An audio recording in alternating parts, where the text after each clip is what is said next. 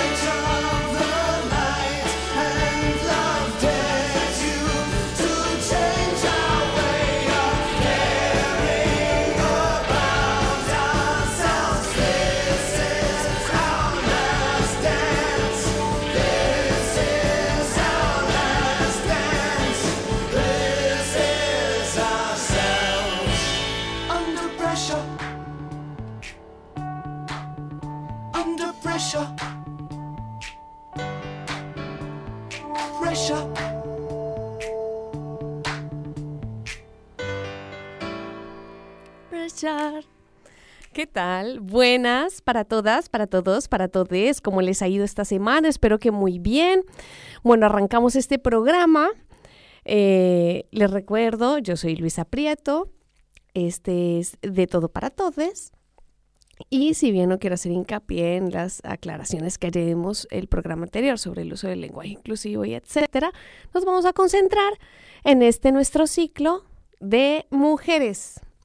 El programa anterior veíamos cómo eh, la imagen de la mujer era construida como una salvaje y como una bárbara y cómo mitos eh, fueron materializándose a través de tragedias que eran mostradas al público en la antigua Grecia y que perpetuaba esta idea de tenerle miedo porque son mujeres eh, terribles y amenazantes.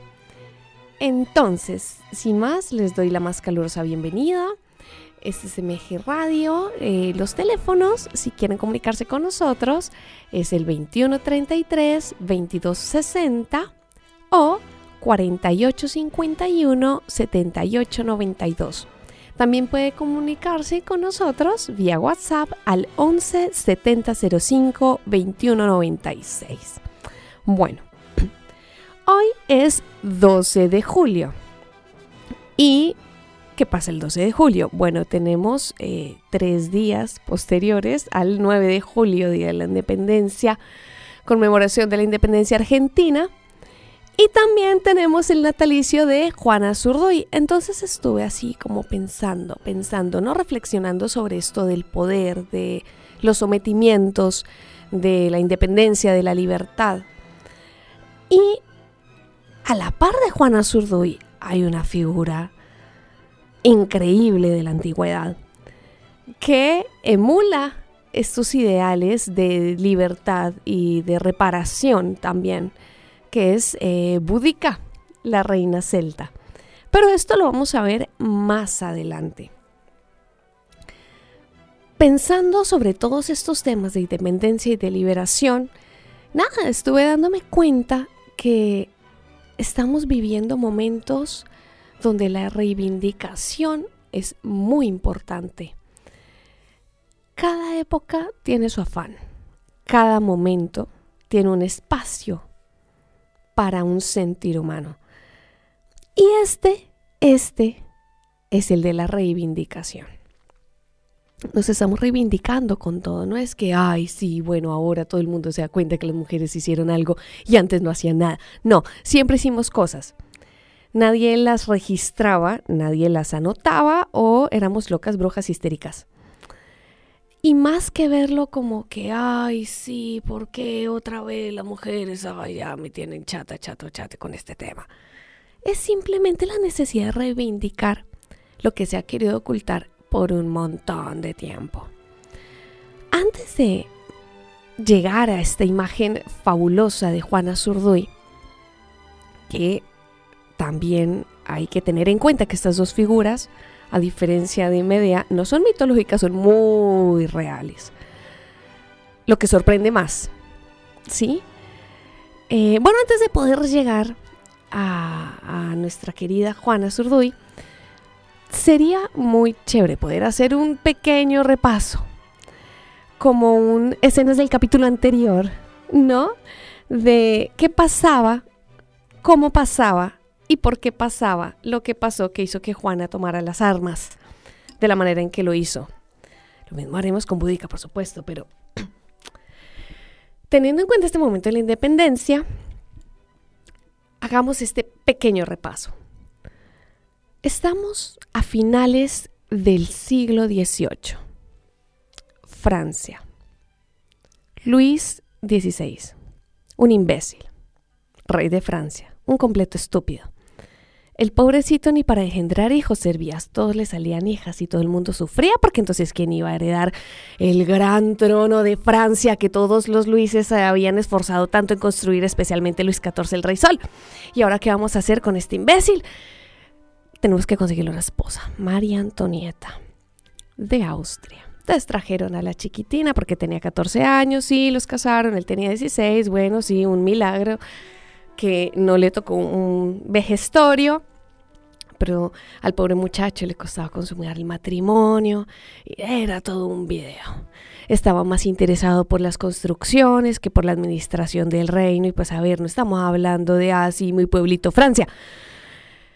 Justo coincidió en que había un mal manejo de las cosechas y no había trigo. Estamos, esto estoy resumiendo en cinco minutos décadas, ¿no? Como para tener en cuenta.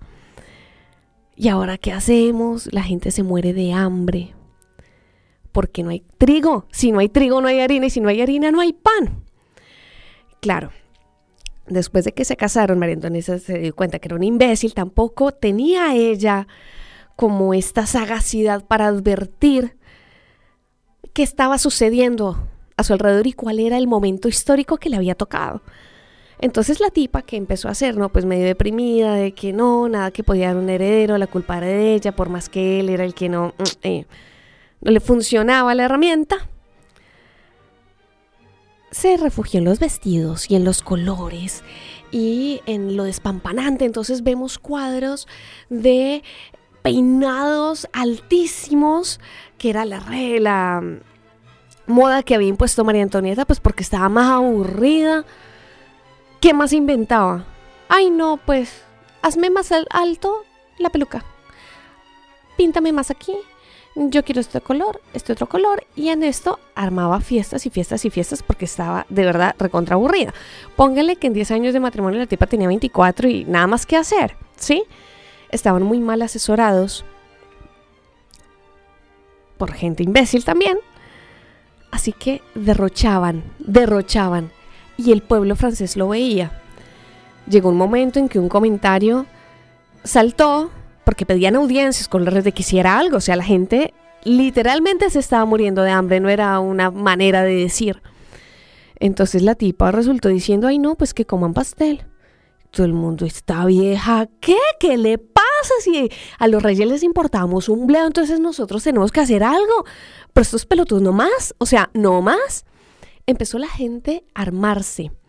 Al mismo tiempo, esto es que cuando las fuerzas confluyen, ¿no? Se estaba desarrollando, que no es casualidad, las ideas de la ilustración, de la razón, del razonamiento. ¿Por qué? Porque ya se estaba alejándose mucho uno de la Edad Media, del oscurantismo total y absoluto. Y esta preocupación, esta inquietud por saber del hombre, por aquello que siempre fue vetado durante siglos y siglos, ¿no? Llegó un momento en que no solamente era la anatomía del hombre o eh, cómo se relaciona el hombre, sino las libertades del hombre, la inteligencia del hombre, la razón. Y este interés absoluto en Dios fue reemplazado por el interés absoluto en la razón. Estas ideas de la libertad empezó a circular como bomba y le vino como anillo al dedo al movimiento revolucionario. Y grandes de los eh, ilustradores, Voltaire, por ejemplo, tuvieron la mala suerte de pertenecer a la nobleza. Y esto va a ser un factor muy trágico, porque cuando estas ideas de la ilustración empezaron a cosecharse dentro del pueblo, pues empezó, la organización de la Revolución Francesa, efectivamente se llevó a cabo, bueno, todos sabemos, eh, se tomó la Bastilla, eh, los reyes intentaron huir, pero los muy bestias no se disfrazaron bien, entonces ya cuando iban a llegar a Austria la embarraron, los devolvieron, sí, mátenlos, sí, la guillotina. Eh, que el que se creó la guillotina, pues siguiendo estas ideas de la ilustración, buscaba un método para ejecutar más rápido y sin dolor a la gente. Entonces se creó el mecanismo de la guillotina, pero también tenía sangres nobles y también lo guillotinaron. Era muy importante aniquilar con toda la sangre noble porque no podía de la nada decir saltar una persona, ay sí, hola, yo tengo derecho al trono, hola, me apoya mi abuela de Austria, hola. No, no, o sea, nada que ver. Si la vas a hacer, hacela bien, maten a todos. Murió Voltaire, murieron muchos de los que tenían esta idea de la revolución y que estaban en contra de la monarquía absoluta. Pecaron pues por ser ricos y por ser nobles y bueno, así pasó. Perdón. ¿Qué pasó? Resulta que, o sea, todo el mundo tenía la idea de rebelarse, pero nadie alcanzó a imaginarse que hacer una vez se hubiera acabado con la monarquía. ¿Cómo iba a ser el gobierno? ¿Cómo iba a ser la organización administrativa de todo el reino, casi imperio? Porque Francia siempre se ha caracterizado por tener un montón de colonias en ese momento. ¿Y ahora qué? Nadie sabe. Entonces, como todo el mundo estaba con la perseguidora de, uy, no, y si no sale el primo, y si no sale el nieto, y si del otro lado, ah, porque esa es otra. Para consolidar el poder, siempre, siempre en Europa han reinado primos entre sí. Y si viene la tía de yo no sé quién, rey de tal, y si viene del otro lado, o sea, era una cosa súper paranoide. Entonces empezaron a matar a todo el mundo, por si acaso, por las dudas. Hubo unas masacres impresionantes, niños, eh, muchas monjas, muchos sacerdotes fueron asesinados porque pues obviamente la revolución también iba en contra de la iglesia y el oscurantismo que la iglesia protegía. Y claro, la gente ya dijo, bueno, ok, era necesario porque nos estábamos muriendo de hambre, necesitábamos un gobierno más justo, un gobierno liderado por el pueblo, pero tampoco, tampoco estos ríos de sangre, o sea, nos fuimos de un extremo al otro, nada que ver, o sea, ¿de qué me sirve a mí no tener un rey absoluto que, que ejerza su poder sobre mí, si no puedo poner un pie en la calle, so pena de morir colgado, morir guillotinado, morir ahogado ahí amarradito, o sea, nada que ver.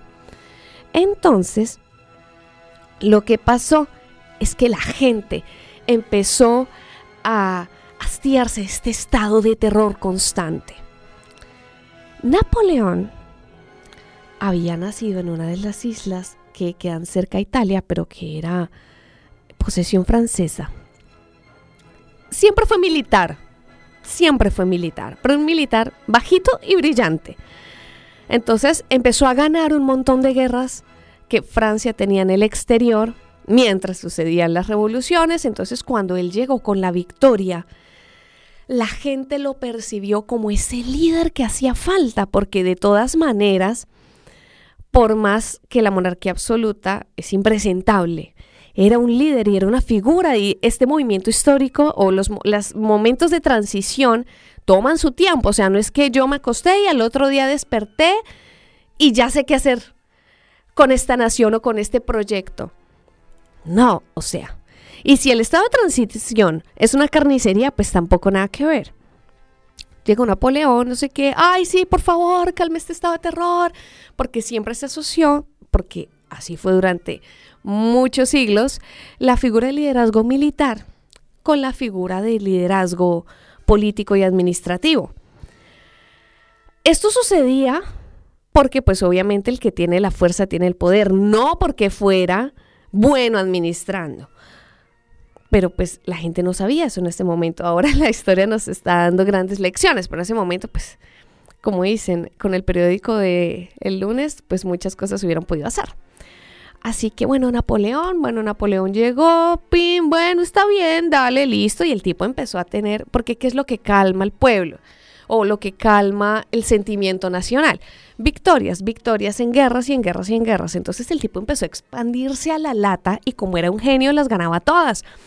Después no solamente estabilizó Francia, sino que se expandió por Europa y a la gente la agarró desprevenida, porque los europeos pensaban caerle a Francia, no se imaginaban que Francia les iba a caer con toda. Y claro, pum, pum, pum, pum, pum, se expandió, se expandió, se expandió, se expandió.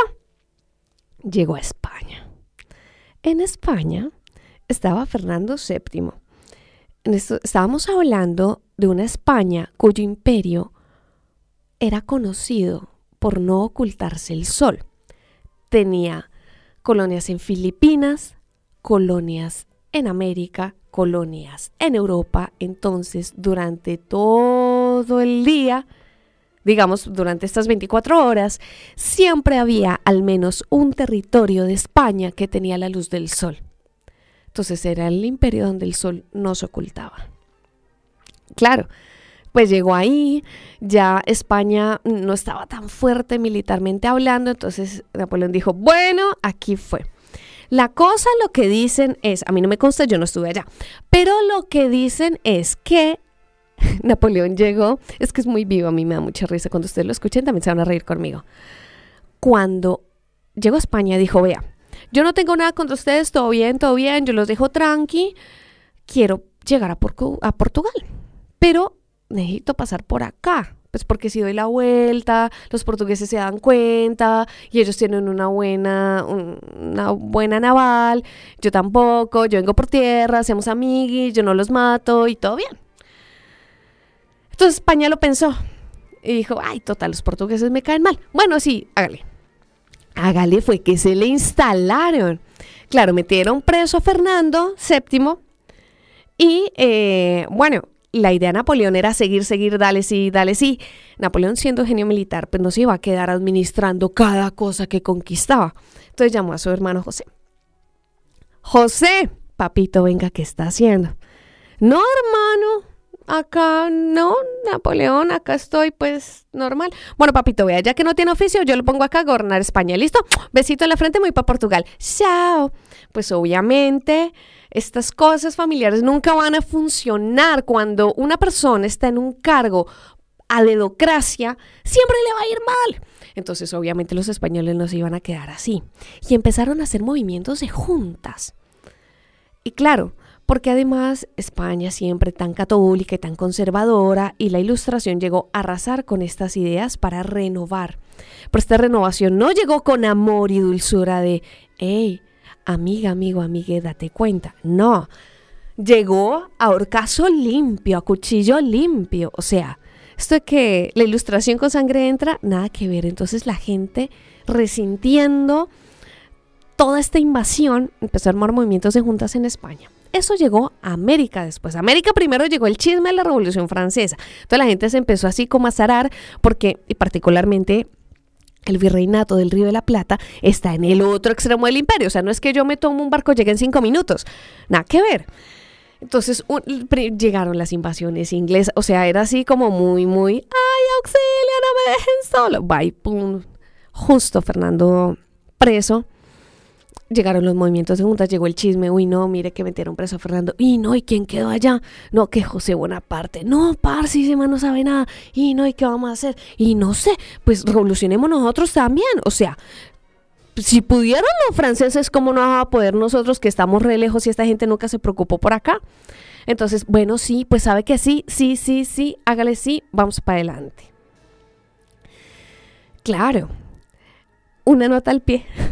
Es que dicen, dicen, a mí no me consta, yo no estuve allá, pero dicen que cuando llegó, pasó todo esto, todo este tema de, Napoleón Bonaparte en España, pues Portugal se reavivó dijo, ay, jue madre, llegaron aquí al pie. No, parce, ¿qué hacemos? No, si somos un choricito, somos re poquitos, este man nos va a aplastar con toda.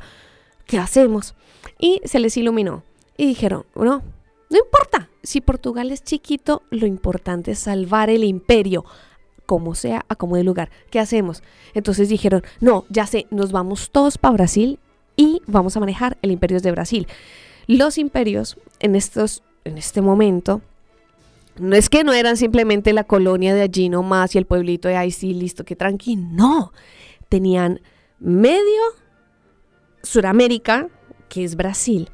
Tenían colonias en África, que era donde traían los esclavos. O sea, la cantidad, pero cantidad de plata que movían era impresionante. Y no se iban a arriesgar a perder toda esa cantidad de plata por un choricito de tierra.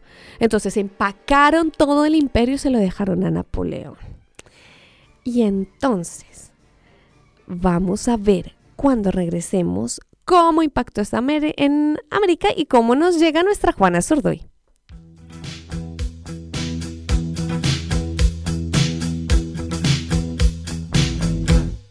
I want to break free.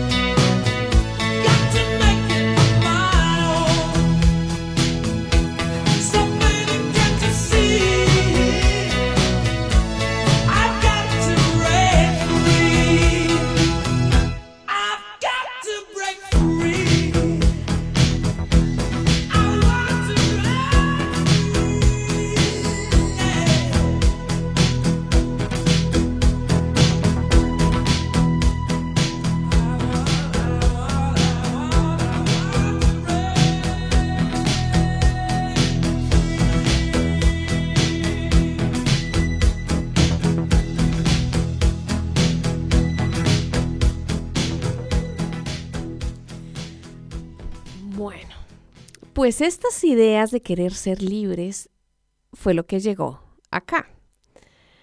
Pero no fue de que una noche la gente estaba normal y al otro día dijo, ¡ay, soñé con la revolución, me quiero independizar! No, no fue así.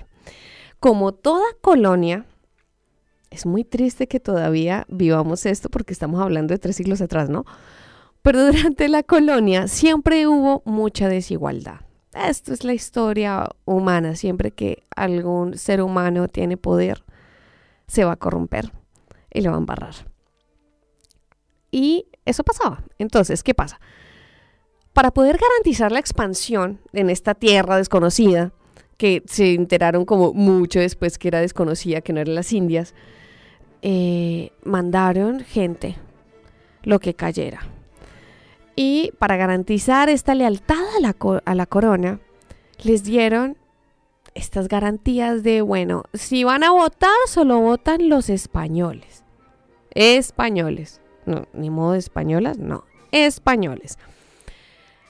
Hay un movimiento historiográfico muy importante sobre cómo eh, España a diferencia de otros imperios, a sus colonizados, a los indígenas, eh, propiamente de Latinoamérica, no los oprimió entre comillas, sino que les dio derechos y tenían tierras y bla, y quieren como suavizar, y no, porque fueron muy amorosos, tan lindos, no, igual siempre fue una porquería, exterminio puro, saqueo, venteado. Entonces, obviamente, siempre va a haber una desventaja y una desigualdad y siempre va a haber opresión. Y esta gente, todos y todas, y todos estaban aburridísimos, hartos, chatos, ya nada que ver.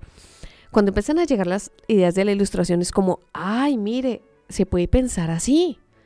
Venga, pues no es tan alejado de nuestros deseos llega el chisme de la Revolución Francesa. ¡Parce! Se pudo hacer. O sea, lo que creíamos inimaginable, lo que nos dijeron por siglos y siglos que era impensable, pasó, ya, lo hicieron. Falta ver entonces qué va a pasar con Fernando, porque si sigue preso. Y bueno, en ese momento el virreinato del Río de la Plata, estaba también el de Alto Perú, y bueno, estaba el de Nueva España y estaba el de Nueva Granada. El de México Nueva España, porque había un montón de plata y un montón de oro, pero a lo que da. Después el de Nueva Granada, que habían otros, otro tipo de materiales, pero no tanta plata y tanta oro.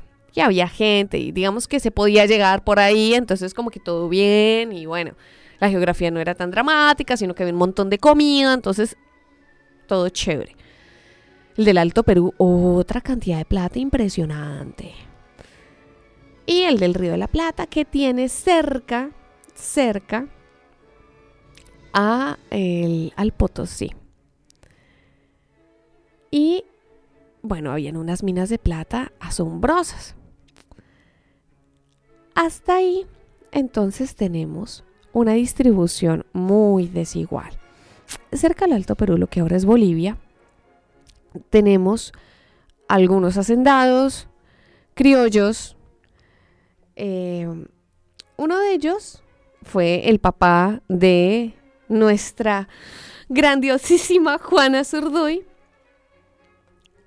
nuestro muy queridísimo Matías Azurduy, que era dueño de ranchos y de muchas, muchas propiedades. Él tenía una personalidad libertaria, sí, y muy descomplicada. Muy raro para su época igual se había casado con doña Eulalia Bermúdez, una mestiza que le enseñó a Juana a hablar quechua. Esto va a ser muy importante más adelante, porque todo lo que funda la personalidad de Juana viene de sus padres. Sus padres mueren cuando ella es todavía una niña muy, muy chiquitita. Eh, los tíos se hacen cargo, pero más que nada porque Juana era muy rica y querían quedarse eh, con las propiedades. Se quedan con el hermanito de ella, pero a ella con Rosalía, si no sé mal, es una hermanita. Ustedes me perdonarán, pero mi memoria a esta hora no es que sea la mejor. Y bueno, resultó que después ella fue al convento, después volvió y tenía, había heredado este carácter libre de su padre, que lo había observado tantas veces. Gracias a él aprendió a montar a caballo, otro evento fundamental. Y galopaba como nadie. Así que bueno, ella tenía un vecinito, Manuel Asensio Padilla, que también era un criollo, cuyos padres también eran muy adinerados y tenían varias propiedades. Pero, ¿qué pasó? Bueno, ellos se enamoraron, se casaron, tuvieron hijitos y todo bien, hasta que él quiere hacer política y no puede porque es criollo. Y ya con estas ideas, este caldo de cultivo independentista, que él no se pueda meter a hacer política, por más que es querido y reconocido por la sociedad, por el pueblo, simplemente porque es criollo, le sentó re mal la noticia y empezaron a formar parte activa de estos movimientos independentistas y la rompieron porque eran unos genios. El valor de ambos era increíble. Participaron activamente de la revuelta de Chuquisaca y desde ahí ya todo mal porque cuando pierden llega un momento en que les confiscan todo. Y ellos hacen el aguante, hacen el aguante, hacen el aguante. Llega Mal Belgrano después, eh, admira un montón Juana, que luchan hombro con hombro. Está eh, su valentía, que Belgrano le da su propio sable. Hay un montón de historias sobre cómo ella iba derrotando a sablazos, a sablazo limpio a todo mundo. Siguen en esta lucha, tienen que retroceder, proceden en una guerra de guerrillas.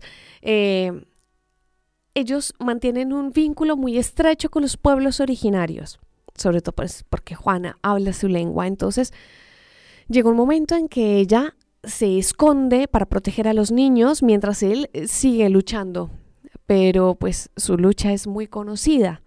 Entonces quieren capturar a Juana y a sus hijos. Cuentan que una vez lo hicieron. Y Juana se voló con sus cuatro hijos todos chiquititos en, cuatro caballos. Entonces, en una iba ella con el más pequeñito. En otro caballo iban los dos de la mitad. Y en el último iba Padilla con el mayor. Y así, ta, ta, ta, dele que dele, dele que dele, dele que dele. Entonces a Padilla le dio terror de que pues le mataran a los niños porque ya lo habían amenazado así. Entonces lo que hace es decirle a Juana, mire, así no vamos a poder. Usted escóndase con los niños. Cuestión que no me vengan a amenazar con ustedes. Total, yo ya sé que usted se puede defender. Aquí le mando a esta gente, no sé qué, hágale. Y él se va a luchar. Entonces Juana se esconde y se esconde y se esconde y se escondió muy bien. Pero en el pantano cerca donde ella se escondió, había malaria. ¿Y qué pasó? Que la malaria le mató a los cuatro niños. A los cuatro, primero a los dos. Y luego las niñas se contagiaron y mató a las otras dos. Cuando Padilla la ve y se entera, no. Dicen que fue el único momento donde eh, se le vio extremadamente violento con ella, culpándola y responsabilizándola por la muerte de los niños. Que también hay un factor importante que le viera cuento, porque bueno, sí, está bien, ella estaba a cargo, pero o sea, estaba a cargo porque era la mujer, ¿sí? Quiero decir, no sé, si fuera una mujer como muchas que nacen con un instinto maternal de quedarse en la casa, que les agrada y les gusta y lo disfrutan, y dice, pues todo bien, pero Juana, que había luchado tanto que los mismos españoles le tenían miedo y la acusa de no protegerlos, o sea, fue como too much. Entonces todo el mundo se dio cuenta que, uy, no, parce, o sea, too much. El tipo como que recapituló y no, sí, no, qué terrible. Y esto partió en dos sus caracteres. Entonces, qué piedad, qué ilustración, que nada mátelos a todos, enemigo que ve, enemigo que lo acuchilla. Dicen, dicen, porque estos siguieron así, fue muy marcado el cambio. muy marcado porque, o sea, la ilustración tenía estas ideas de humanidad. O sea, bueno, sí, los vamos a matar, pero por lo menos matémoslos con humanidad. Eso decía la ilustración, muy charro, pero así era. O sea, paréntesis aparte, hay una anécdota en que Catalina la Grande, la reina de Rusia, pues ella seguía las ideas de la ilustración, ¿no? Entonces el marido, porque ella le robó el trono al marido. Pedro. Entonces, bueno, el Pedro, no sé, bueno, para el final murió. Y un campesino, pues claro, obviamente Catalina nos iba a ir hasta el último extremo de los Urales gas, o sea, no, ella tenía que defender políticamente su reino, pero pues obviamente habían campesinos allá, donde va el viento y se devuelve, ahí donde termina eh, lo del mapamonde, ahí había gente. Entonces un campesino dijo, ya, ya sé, me va a hacer pasar por el rey Pedro. Total, aquí nadie lo conoce, nadie lo ha visto. Yo soy el rey Pedro. Catalina, mi esposa, me usurpa el reino. Vamos a por mi reino. El tipo llegó hasta Moscú, cállate. Entonces, claro, la Catalina, ¿quién de este man? Y pues obviamente lo apresó, o sea, la tipa era muy genia todo el mundo le dijo, bueno, lo tiene que torturar en San Petersburgo, así, delante de todo el mundo, sáquele las tripas, tenemos estas torturas, estamos investigando más formas de infligirle dolor y que sobreviva para seguir infligiendo dolor y que sufra. Y Catalina dice, no, o sea, si yo sigo la ilustración tengo que ser coherente, seamos humanitarios, ya decapítelo ya. Así era la cosa. Entonces, claro, después de que le matan a los hijos, que es algo muy parecido que le pasa a Budica, pues obviamente la tipa, o sea, no, arrasan con todo. Y llega un momento en que ella vuelve a quedar embarazada. Juanita linda queda embarazada de mi tocaya Luisa, recién parida. Mm, ella iba comandando una enclave de mm, víveres y de municiones para, pues obviamente, el ejército revolucionario. Entonces los escoltas la querían robar porque era un montón de cosas lo que ella estaba transportando. O sea, la tipa había recién parido, bueno. De un sablazo mata a uno. O sea, ella con la bebé encima del, del, del animalito. Claro, le pega sablazo a uno, los otros, ¡uh, no! ¿Qué onda esta vieja? O sea, recién parió, ¿cómo así? ¿No que iba a estar débil? ¡Ya! ¿Y ahora qué hacemos? Y en este lapsus de pensar, ella se mandó encima de un caballo, unos dicen que era un caballo, otros una mula, bueno, lo que sea, se mandó encima del animalito, se mandó al río con la bebé en brazos y el sable en una mano. O sea, ella, pues obviamente era una jinete súper experta. No necesita manos para dirigir el caballo. Entonces, una mano el sable, otra mano la niña, ¡pum! saltó, ¡pum! sobrevivió. Y todo el mundo es como, ¡fa! Ella mandó a la niña a vivir lejos pues para protegerla de semejante cosa y siguió luchando al norte. Después, bueno, con el tiempo, eh, Güemes, ella siguió a, los órdenes, a las órdenes de Güemes, recibió el rango de general después. Y pasaban y pasaban y pasaban los años. Y pasaban los años. Y ella no podía recuperar las tierras que le habían sido confiscadas desde el primer levantamiento décadas atrás. Así que luchaba y luchaba legalmente por estas tierras, pero nada que ver. Después se murió Güemes y no siguió luchando y cayó la indigencia. Entonces, bueno, poco a poco se fueron considerando y consolidando los límites de lo que serían estos nuevos países de América del Sur. Se consolidó Bolivia, entonces llegó Bolívar, pues porque obviamente había, se llamaba Bolivia, pues, en honor a Bolívar, pues Bolívar fue saludar, hola, soy yo, hello. Y había escuchado tanto de Juana, de todas las batallas que ella había librado, de todo lo que había hecho, porque era, o sea, admirable, súper impresionante el, genio militar y su valor. Así que la fue a saludar. Cuando lo encontró en la indigencia dijo, esto es impresentable, ¿qué les pasa? O sea, si debe llamarse a Zurdoy, porque fue ella la que los libertó, no yo. Entonces le hizo que le dieran una pensión, porque sus tierras quedan en lo que hoy es Bolivia. Pero igual, o sea, pertenecía al, virreinato del Río de la Plata. O sea, esto hace parte de todos. Sí, nadie se puede lavar las manos. Después de un montón de tiempo, también décadas y décadas, eh, Juana tuvo una vida muy longeva, le quitaron la pensión también. Y volvió a la indigencia. Y murió sola con un familiar lejano que tenía discapacidad y se lo abandonaron ahí en la miseria absoluta. Eh, se dice que nunca hablaba de sus viejas glorias. Ah, bueno, claro, porque después, o sea, esto todavía en las guerras por la independencia, le capturan a Padilla y se lo matan, se lo ejecutan, o sea, esa pobre mujer, todo por lo que luchó, nada se le materializó. Y un día murió. Tal es así que cuando murió nadie fue a su entierro porque fue un 25 de mayo. Y la enterraron en una fosa común. Y solamente estuvo el cura. Y solamente en 1968, bueno, por ahí por la década del 60 del siglo XX, no hace tanto tampoco, fue que dijeron, uy no, qué vergüenza, qué oso tan absoluto con esta guerrera que nosotros, o sea, está en una fosa común. Entonces exhumaron sus restos y en Sucre le construyeron un mausoleo.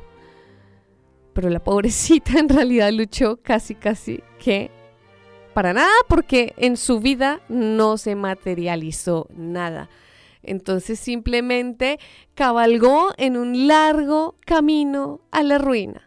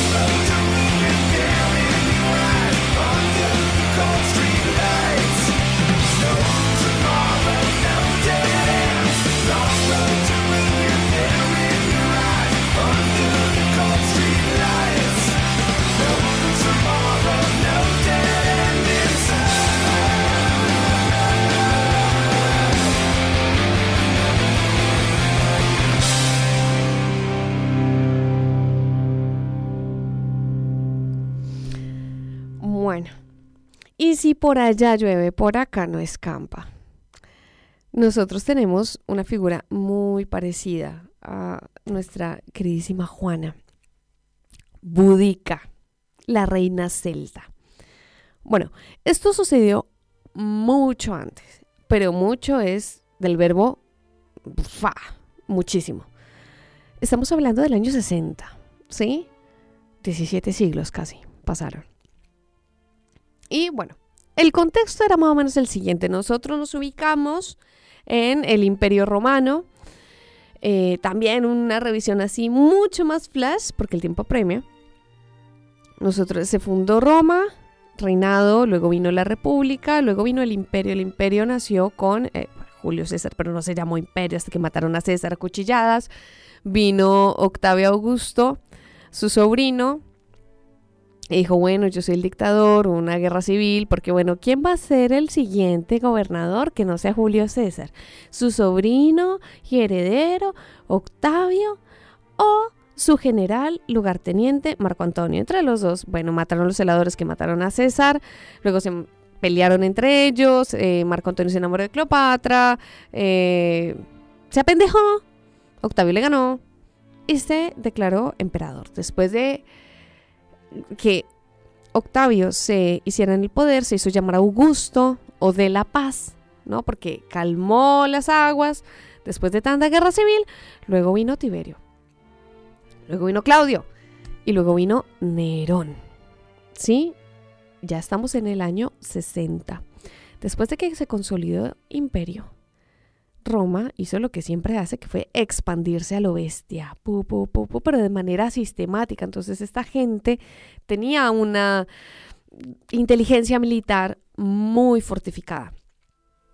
Hicieron varios... Julio César hizo el intento en Britania mucho antes, pero pues no pudo. Entonces se volvió porque, bueno, ya prefiero hacer más cosas en Europa que venirme hasta acá, si me apedrean, no, nada que ver. Habían muchos pueblos celtas y bueno, después con el tiempo finalmente se logró. Luego Adriano hizo, se hizo un muro ya mucho después, pues para no, para no volver a correr los mismos riesgos de perder lo que Roma había ganado. Sí, pero pues la cuestión se, se inició 60 años después de los acontecimientos que les voy a contar. Entonces estaba Budica, estaba muy juiciosa, ella también era la hija de muchas, de muchos no, va, solo tenía dos padres, pero era una mujer rica que se casó con el rey de los Icenos, ¿sí? Prasutago. Y todo iba bien entonces, Prasutago transó con los romanos, ¿sí? Porque, pues, al ser un imperio tan grande, la figura del gobernador era fundamental. Así que, pues dijo, en vez de que me maten a mí, que maten a mi pueblo, pues ya, yo transo con él y todo bien. Los celtas, a diferencia de los romanos, la sociedad romana era patriarcal, era vertical, ¿sí? Era tener un respeto por las formas y por lo cuadrado y por lo vertical impresionante. Entonces, la mujer que estaba, pues porque, o sea, ellos admiraban mucho a los griegos, ¿sí? Si los griegos veían a la mujer como una salvaje que tenía que estar domesticada en su casa administrando, pues, o sea, no iban a ser el oso de hacer otra cosa distinta, gas. Así que tenían a sus mujeres allá confinadas. La diferencia es que los romanos, bueno, tenían mujeres muy fuertes que eran esposas de, hijas de, madres de. Los celtas eran muy horizontales, que eso después les jugó en contra para el momento de luchar. Pero eran horizontales, entonces, ¿qué importa si tiene hijas o hijos? De igual si lo va a heredar. Pero los romanos no. Entonces, claro, cuando el tipo tiene dos hijas, eh, le dicen a Prasutago, vea, parce, usted no tiene varón. Para la ley romana, usted está sin heredero. Así que, venga, diga que Roma va a ser el coheredero cuando usted se muere. Y el prasutago digo, ay, pues esto es imposible que sean tan bestias. Bueno, sí, todo bien. Pero entonces estamos bien, estamos tranqui, todo flow. Sí, todo flow, todo bien, prasutago. Estaba Udica con sus dos hijitas, todo bien. Llegó el momento en que Prasutago se murió. Y cayeron las deudas. porque no hay nada peor, gente. Si los antiguos lo hicieron es para que nosotros aprendamos. No hay que vivir endeudado. Uno no vive endeudado, porque a quien uno le debe después se la cobra y chao. Eso fue lo que pasó. Roma dijo, vea, Prasutago dejó una cantidad de deudas, usted Budica puede pagar. No, pues entonces el reino es nuestro. Listo, besitos, chao, se nos va todo el mundo. Y la otra, uy, no, ¿cómo así? Espere, no. Nada que ver, si yo soy la reina, respétame un poquito. ¿Cuál reina? ¿Usted es varón? No, mamita. Usted acá no tiene nada que hacer. El heredero de Roma. Chao, Lala. Entonces, claro, empezó eh, esta gente a tomarse todo a lo bestia. Entonces, no es que, bueno, vamos a subir los impuestos, en vez de darnos tantas moneditas, nos van a dar el doble. No, nada que ver. Vamos a saquear aldeas, violaban, mataban, hacían de todo, no dejaban piedra sobre piedra. ¡Ey, pero usted por qué no se está haciendo eso si teníamos un acuerdo de paz que firmó Prasutago? Y sí, pero no es que nos debía. Usted ya nos pagó. No nos pagó. Entonces jódanse todo el mundo. Pa, pa, pa, aldea tras aldea hasta que ya hubo un momento en que, bueno, Budica dice, no, basta ya esta porquería le violaron a las hijas delante de ella. La azotaron públicamente para, comillas, comillas, tomarla. Pues claro, en un descuido que el gobernador, Suetonio, se fue a hacer una campaña, pues, porque un romano que no peleó no era romano. Entonces se fue allá para mirar a ver qué. Se fue a lo que hoy es Anglesey, se fue a una islita. Jue madre, dijo la budica. Aquí es aquí, todo el mundo en armas, vamos, vamos, vamos. Y no solamente los isenos, también llamaron a sus vecinos. Y vamos a montar la revolución y nos vamos a liberar ya de estos romanos desgraciados que no hacen sino saquear y saquear y saquear. Y nos toman, ah, porque esa es la otra, pues obviamente tomaban como esclavas a la gente para venderla. ¿Sí? Entonces, ah, entonces ahora que todos estábamos bien y tranquilos en nuestra isla, vienen esos desgraciados que, ay, no, que esclavizarnos después de que hubo un acuerdo y que, ay, la deuda, no sean pendejos. Y empezaron una lucha encarnizada, pero así una forma bestial, era una lideresa increíble. De hecho, muchos historiadores afirman que era una sacerdotisa y que ella, bueno, en, en medio de sus rituales decía que venía, veía las victorias. Así que la gente, claro, y después de ver tanta masacre, pues sí, claro, mamita, lo que usted quiera, vamos todos. Pero es que obviamente estamos hablando de los celtas, no iban a ir solo los hombres, niños, ancianos, mujeres, todo el mundo empuñando armas. Con estas guerras de guerrillas, pues claro, en algún momento dejaron mal parado al ejército romano que está acostumbrado a una dinámica mucho más disciplinar. Así que llegó Udica, arrasó con Londres, arrasó con otras ciudades cuando el, gobernador dijo, uy, me agarraron con los calzones abajo, parce, no puedo hacerle frente a esa guerra de guerrillas. Pero arrasar es que con esta ira muy parecida a la de Juana por sus hijos y por sus hijas en vejámenes y por todo lo que le hicieron a ella, eh, Budica es mátelos a todos y ojalá que sufran. Y por supuesto, o sea, llega un momento en que es demasiada sangre los romanos, ni que fueran, a una campaña encontraron un bosque y era como en desnivel, ¿sí? hicieron la típica formación de diente de sierra. Entonces, al ser una guerra de guerrillas, hay que tener en cuenta que los celtas iban sin armadura. Pues se mandaron con toda en una línea, pero al ser en diente de sierra, estas formaciones romanas con un escudo delante, un escudo de techo, empezaron a masacrar a estos pobres celtas de una manera impresionante, porque además llegaban intactos, porque no es que les mandaban las lanzas y los soldados estaban frescos, ay, peleé, pum, me voy para atrás, viene el que está fresco, pum, pelea, se va para atrás, vengo yo que estoy fresco, pum, así, ta, ta, ta, ta, que llegó un momento en que cuando se dieron cuenta, los celtas dijeron, acá no podemos ganar, estar escondidos en el, en el bosque, huyamos. Huyamos es que estaban los carros con viejitas, con bebés, con todo el mundo ahí. Murieron 40 mil personas aplastadas. y 40.000 más en el campo de batalla. Y cuando ya iban, eh, aquí hay un disenso. Esto, bueno, todo esto que lo, que les estoy contando lo sabemos por Tácito o Dion Casio, que fueron los únicos que escribieron así. Y resultó que, pues claro, Budica unos dicen que se envenenó, porque obviamente no la iban a capturar. Y otros dicen que se escapó y que después murió por otras causas. Pero le pasó lo mismo que a Juana. O sea, la figura de Juana recién ahora le estamos pudiendo dar su lugar. Y a Budica también le hicieron, desde hace poco es que le hacen como su lugar. Pero siempre hemos luchado y siempre, siempre, siempre hemos estado bajo presión. Así que con esto me despido, los espero, las espero y les espero en eh, nuestro próximo programa. Chao.